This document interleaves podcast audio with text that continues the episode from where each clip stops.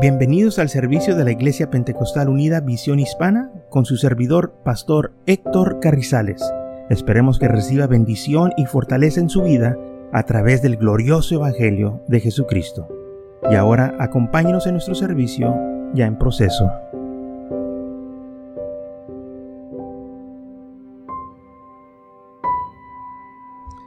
En San Juan capítulo 5, versículo 24, dice así. De cierto, de cierto os digo, el que oye mi palabra y cree en el que me envió, tiene vida eterna. Y no vendrá condenación, mas pasará de muerte a vida. De cierto, de cierto os digo, viene la hora y ahora es cuando los muertos oirán la voz del Hijo de Dios y los que la oyen vivirán. Entonces los muertos van a oír la voz de Dios. Y Lázaro, cuando se dijo Lázaro, Lázaro oyó la voz de Dios. Aún estando muerto, dice aquí que los muertos oirán la voz de Dios. Pues no que están muertos, eh. Cuando Dios habla, tú lo vas a oír. No importa dónde estés, muerto miles de años, tres mil años, no importa. Cuando Dios te habla, tú vas a oír. Aunque Lázaro ya estaba cuatro días en el sepulcro, muerto, él oyó la voz de Dios. Su espíritu estaba vivo, su, su cuerpo quizás estaba ya descompuesto, pero él estaba vivo en el espíritu. Versículo 28. No maravilles de esto porque viene la hora cuando todos los que están en el sepulcro oirán su voz. Y los que hicieron lo bueno saldrán a la resurrección de vida, mas los que hicieron lo malo a la resurrección de la condenación. Ok, saldrán a la resurrección de vida. ¿Qué dijo Jesús? Yo soy la resurrección. Le habló Lázaro y Lázaro salió. Pero Jesús dijo, yo soy la resurrección, o sea, yo soy el que los voy a levantar, yo soy el que voy a hacer esas cosas. Y eso fue exactamente lo que sucedió.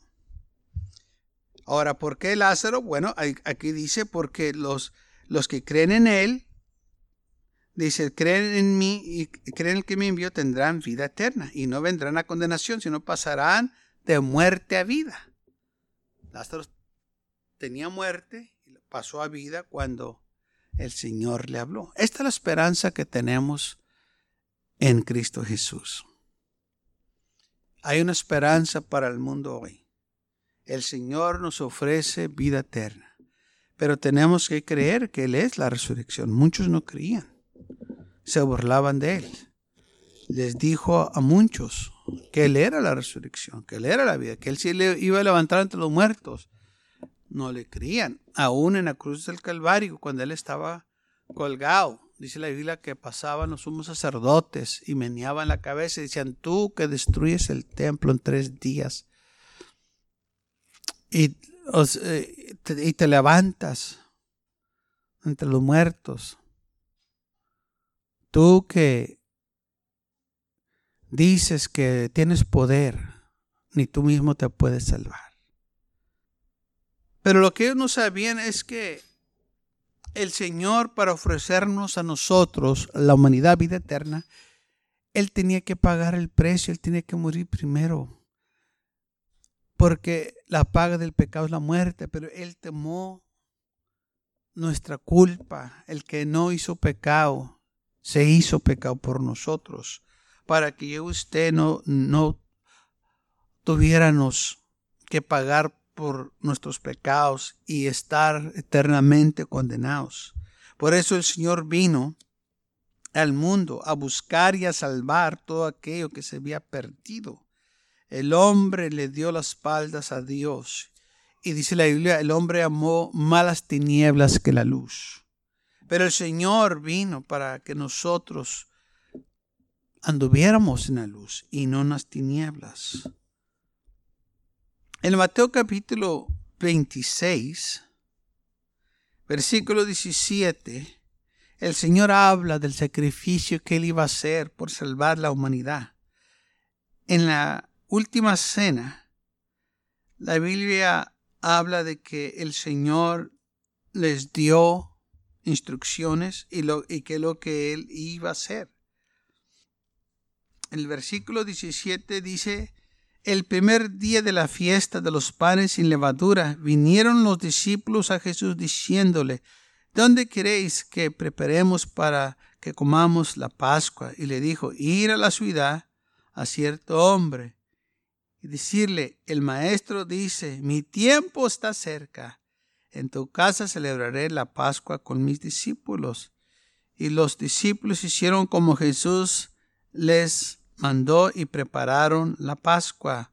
Cuando llegó la noche, se sentó a la mesa con los doce, y mientras comían dijo, De cierto os digo que uno de vosotros me va a entregar y entreteciéndose en gran manera, comenzó cada uno de ellos a decirle, ¿Soy yo, Señor?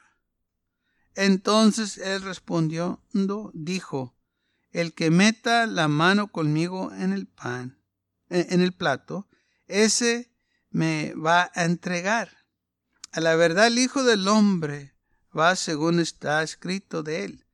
Mas ay de aquel hombre por quien el Hijo del Hombre es entregado. Bueno lo fuera a ese hombre no haber nacido. Entonces respondiendo Jesús, el que le entregaba dijo, ¿Soy yo, maestro? Le dijo, tú lo has dicho. Y mientras comían tomó Jesús el pan y bendijo y lo partió y dio a sus discípulos y dijo, tomad, comer, este es mi cuerpo. Tomando la copa y habiendo dado gracias, les dijo, beber de ellos todos, porque esta es mi sangre del nuevo pacto, que por muchos es derramada para remisión de pecados. Esta es la sangre del nuevo pacto, que por muchos es derramada para remisión de los pecados. Jesús les dijo que su sangre de él, ellos entendían de la sangre porque eran judíos, los judíos hacían sacrificios de sangre para perdón de los pecados. Y ahora Jesús estaba diciendo que su sangre era la que iba a ser ahora para perdón de los pecados. Por eso Juan dijo a Jesús cuando lo miró que venía hacia él, cuando Juan estaba en el Jordán bautizando. Clamó Juan y dijo, he aquí el Cordero de Dios que quita el pecado del mundo. Se estaba refiriendo Juan que este es el Cordero, este es el sacrificio de la humanidad. Este es aquel el cual el profeta clamó que dijo que iba a venir. Entonces, el Señor dijo, esta sangre que yo voy a derramar, que yo voy a dar, es para remisión de los pecados. Porque dijo muy claro, esta sangre es, eh, es del, para el nuevo pacto. Porque esta es mi sangre del nuevo pacto, que por muchos es derramada para remisión de pecados. Pero para derramar la sangre, él tenía que morir. Y tenía que morir en la cruz del Calvario. Y esa sangre tenía que fluir de ese cuerpo y llegar al el, este, el arca del pacto. La sangre tenía que llegar en la silla de la misericordia para que nosotros tuviéramos redención de nuestros pecados. ¿Qué sucedió? cuando Él derramó su sangre. Ahora Jesús dijo En Mateo 12,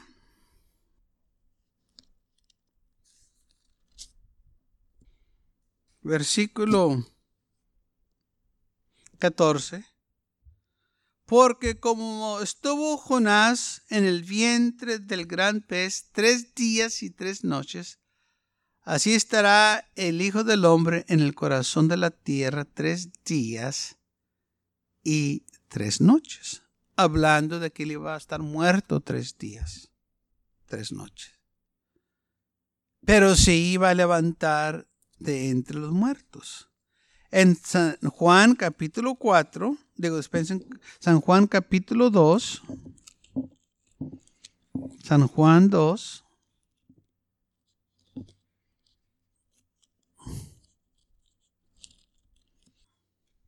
versículo 13, dice así, estaba cerca la Pascua de los judíos. Subió Jesús a Jerusalén y halló en el templo a los que vendían bueyes, ovejas y palomas, y a los cambistas ahí sentados.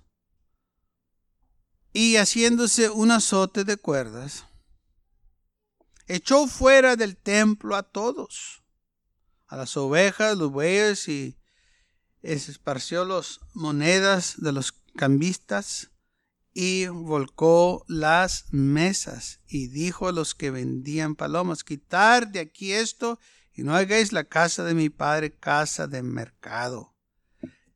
Entonces se acordaron sus discípulos que está escrito, el celo de tu casa me consume. Y los judíos respondieron y le dijeron, ¿qué señal nos muestras ya que haces esto? Respondió Jesús y le dijo, destruye este templo y en tres días lo levantaré. Dijeron luego los judíos, en cuarenta y seis años fue edificado este templo, y tú en tres días lo levantarás. Mas él hablaba del templo de su cuerpo. Por tanto, cuando resucitó de entre los muertos, sus discípulos se acordaron que había dicho esto y creyeron en las escrituras y la palabra que Jesús les había dicho. O sea, Jesús los estaba preparando, que él en tres días se iba a levantar de entre los muertos, porque él es la resurrección. Él se podía haber levantado en cualquier día, pero dijo va a ser tres días, de acuerdo a las escrituras. Él tiene poder. Él dijo, nadie me quita a mí la vida. Yo la pongo. Y tengo potestad, tengo poder, tengo autoridad para tomarla de nuevo. O sea, Él fue un sacrificio voluntario. Él quiso hacerlo. No tenía que hacerlo, hermanos. Lo hizo por amor. Por eso dice la Biblia, de tal manera amó Dios al mundo. ¿Mm? Que ha dado a su Hijo unigénito para que todo aquel que en Él crea no se pierda, mas tenga vida eterna. Pero ahí no termina la escritura. Dice, porque no envió Dios a su Hijo al mundo para condenar al mundo, sino para que el mundo sea salvo por él. El que en él cree no es condenado, pero el que no cree ya ha sido condenado porque no ha creído en el nombre del unigénito Hijo de Dios. O sea, Dios no quiere que nadie perezca. Pero si no crees vas a perecer. Dice la Biblia que Dios envió a su Hijo al mundo porque nos amó. Dios vino en forma de hombre. Y nosotros le llamamos Jesús. Y dice, para que todo aquel que en él crea no se pierda, mas tenga vida eterna. Si tú crees en él, entonces hay una esperanza para ti en Cristo Jesús. Vida eterna. Pero tenemos que creer, tenemos que obedecer su palabra, tenemos que seguirlo a Él. ¿Quieres ser salvo? Tienes que creer en el Señor Jesús.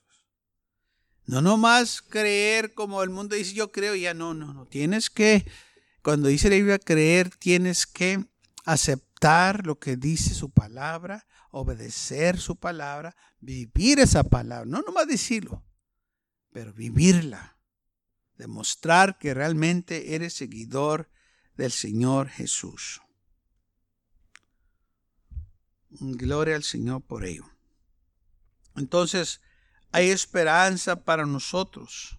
Así como Lázaro, cuando él muere en San Juan 11, que dice que ya había sucedido cuatro días que había muerto cuando el Señor llegó.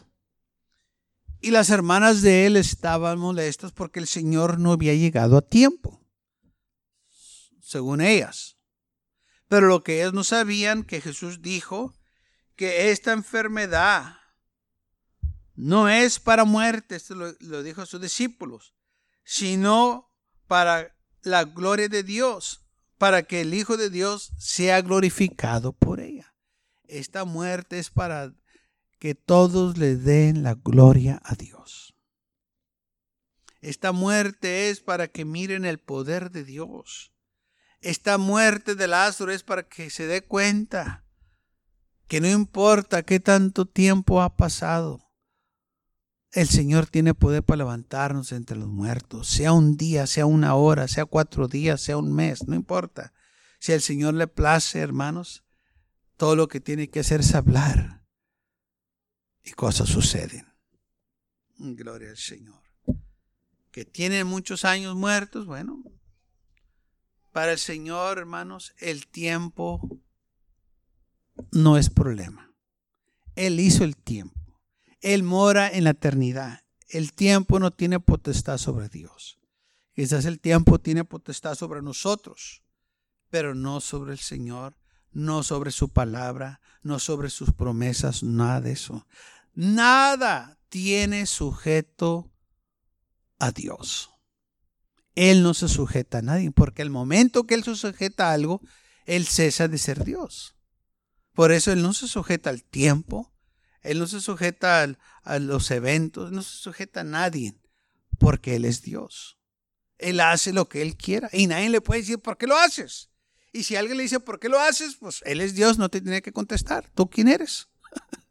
Amén. Él es Dios. Él no tiene que darle cuenta a nadie lo que Él hace. Esta gente que le reclama a Dios y eh, porque las cosas no le están yendo bien, Él no te tiene que dar cuenta a ti a nada. ¿Por qué? ¿Tú quién eres? No, pues es que, ¿quién te crees? El hombre se cree mucho. Está lleno de orgullo. Piensa que el hombre es invencible, que eh, va a vivir por la eternidad y no es cierto. Tu mente te engaña. Estás limitado como todos los demás. Te vas a envejecer como todos los demás. Te vas a enfermar como todos los demás. Vas a tener problemas como todos los demás. El hombre es igual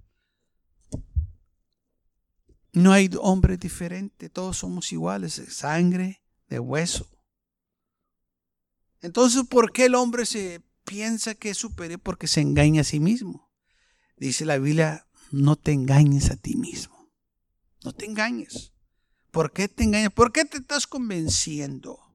Muchas de las veces hay gente que me está diciendo cosas y, me están explicando qué es lo que quieren y me están diciendo a mí y, muchas de las veces le digo, espérate, detente un poco. Y esto es lo que les digo. ¿Me quieres convencer a mí o te quieres convencer tú? Especialmente cuando quieren algo. Y, esto está bien. Y yo lo miro bien. ¿Y usted qué piensa? Mire, porque yo pienso esto. Y, le digo, bueno, este, ¿me quieres convencer o te quieres convencer tú? ¿Qué es lo que quieres? No, pues es que yo lo quería. Ah, bueno, te quieres convencer tú. Y así es el hombre. Se convence es mejor que dejes que Dios obre en tu vida. Porque muchas de las veces lo que tú quieres ahorita, mañana va a ser tu destrucción.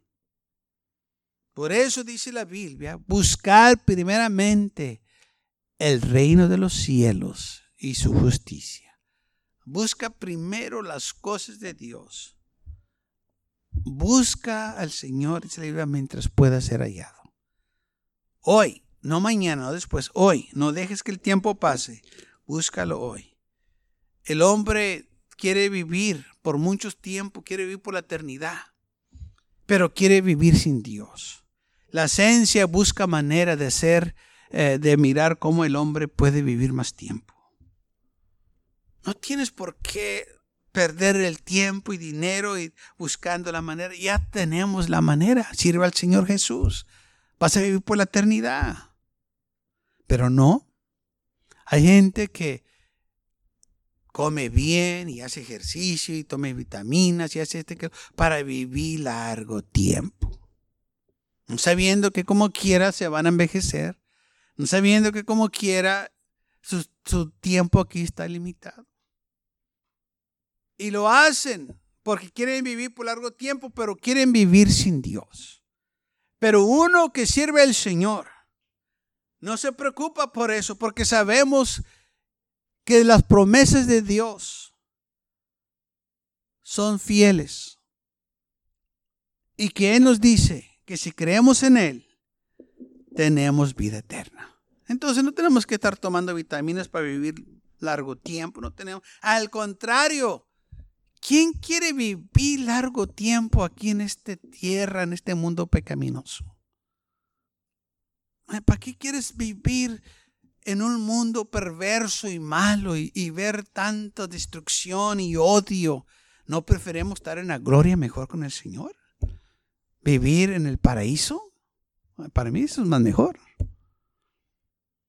Que estar en este mundo lleno de dolor y angustia y envidia y odio y pleitos y discordias. ¿Quieres vivir aquí por la eternidad con todo ese mugrero? Yo no. Mis hermanos, ya sé que, mire, vivo aquí contento con Cristo Jesús, pero mi deseo es estar en el cielo con Él. Eh, allá está mejor. ¿Por qué estar aquí cuando hay un lugar mejor? Alguien diga gloria a Dios. Porque al final todos quieren ir al cielo. Todos queremos estar allá. Dijo un hermano, todos quieren ir al cielo, pero nadie quiere morirse. la única manera que nos vamos a ir al cielo es que pues dejemos este cuerpo aquí pecaminoso, este cuerpo terrenal, dejarlo aquí porque este cuerpo no puede heredar el reino de los cielos. Carne ni sangre pueden entrar al cielo. Se tiene que quedar aquí atrás. Entonces, cuando el Señor estaba hablando con María y Marta, Él les dijo, yo soy la resurrección. Porque ellas pensaban que la muerte ya era el fin. Pero la muerte no es el fin para nosotros que creemos en Cristo Jesús. La muerte solo es un paso para salir de este cuerpo y entrar a otro cuerpo, un cuerpo glorificado que el Señor tiene preparado para nosotros. Y el Señor les dijo que Él era la resurrección. Dijo, tu hermano se va a levantar en la resurrección. Si yo sé, Señor, le dijo Marta. Se va a levantar en el día postrero. yo soy la resurrección. Y todo aquel que que vive y cree en mí y no morirá eternamente. Dijo, Señor, ¿crees tú esto? Y Marta dijo, sí, Señor, yo creo que tú eres el Cristo, el Hijo de Dios, que ha venido al mundo. La historia de aquí del mundo, aunque la gente lo acepte o no, como los ateos, El calendario del mundo está dividido. A, D y BC. Antes del nacimiento de Cristo y después de la muerte de Cristo. Como que el calendario cambió. Y cada vez que escriben o apuntan la fecha, como hoy, estamos que el 29, ¿qué día? 28, bueno, me estoy adelantando. El 28, marzo 2021, 2021. Lo que estamos diciendo es hace 2021 años hace que murió Jesús. A eso se está refiriendo. Y dicen los ateos, no hay Dios, pero están poniendo ellos hace dos, 2021 años que Cristo vino. y según que no hay Dios. Pues si no crees en Dios, ¿por qué estás apuntando eso? Aún la historia, aún lo que se enseña en las escuelas, dicen lo mismo. Before Christ and after the death of Christ. Antes de Cristo y después de la muerte. Todo cambió. Y aunque el mundo lo quiera negar, entonces, ¿por qué estás afirmando que hace 2021 años que Cristo murió? Que nació en Belén de Judá. ¿Qué pasó?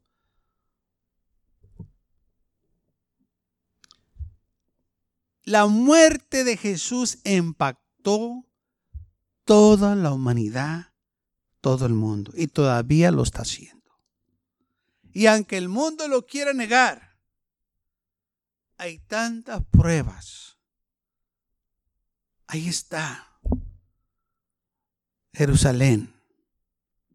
Ahí está la tumba donde fue sepultado, pero está vacía ahí donde se supone que es la tumba de Jesús, está un sign de dice, no está aquí, ha resucitado. A mí me han dicho, pastor, ¿ha ido a ver allá la tumba de Jesús? no, pues ¿para qué voy? Pues allá estaba. Dice, sí, pero tal sign que dice que no está, ¿para qué voy? Si ya sé que no está, pues ¿para qué echo la vuelta? ha resucitado, ¿para qué gasto mi dinero? No está ahí. Pues es que ahí, estuvo, pues sí, pero pues ¿de qué me sirve? Que hay esto? Si ya no está. Ascendió a los cielos.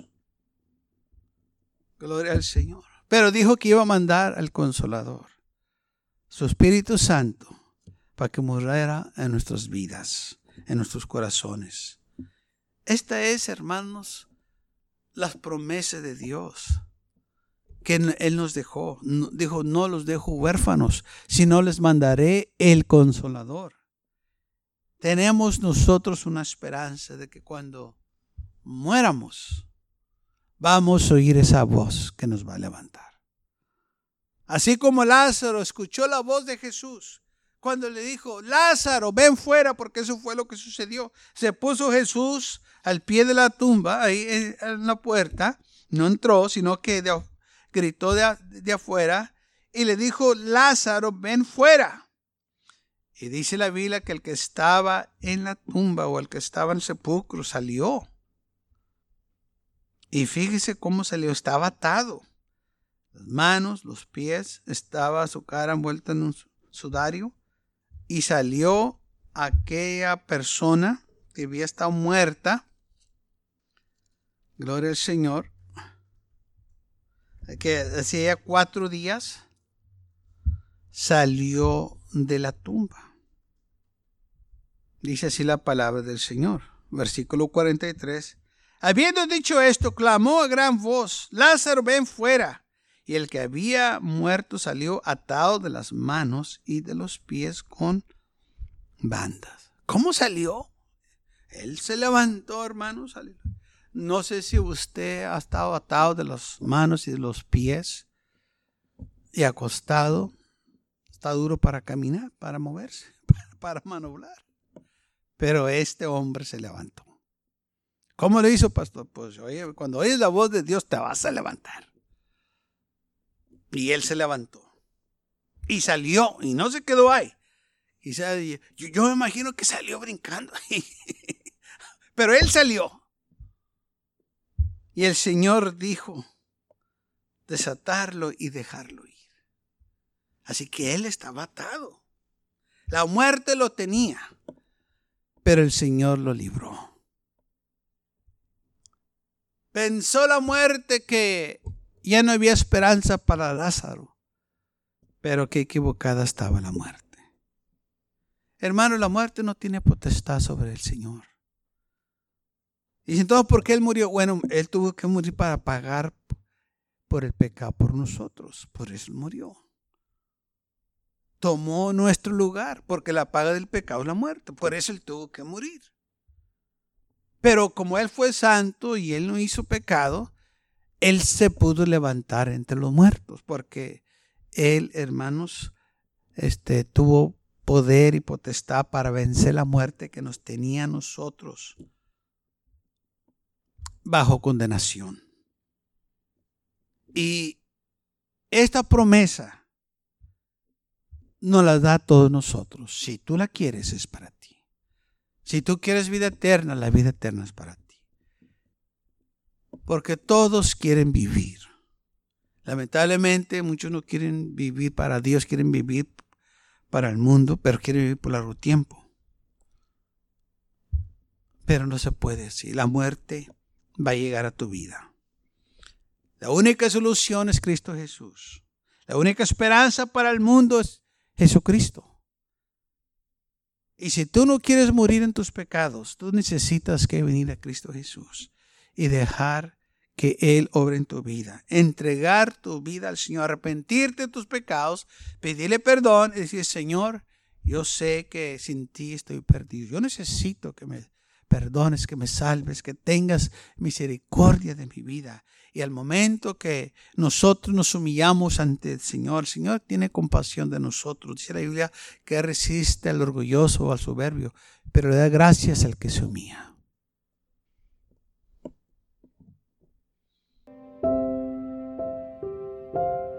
Gracias por acompañarnos y lo esperamos en el próximo servicio. Para más información, visítenos en nuestra página web macallen.church. También le invitamos que nos visite nuestra iglesia que está ubicada en el 2418 Bowman Avenue con esquina calle 25 en McAllen, Texas 78501.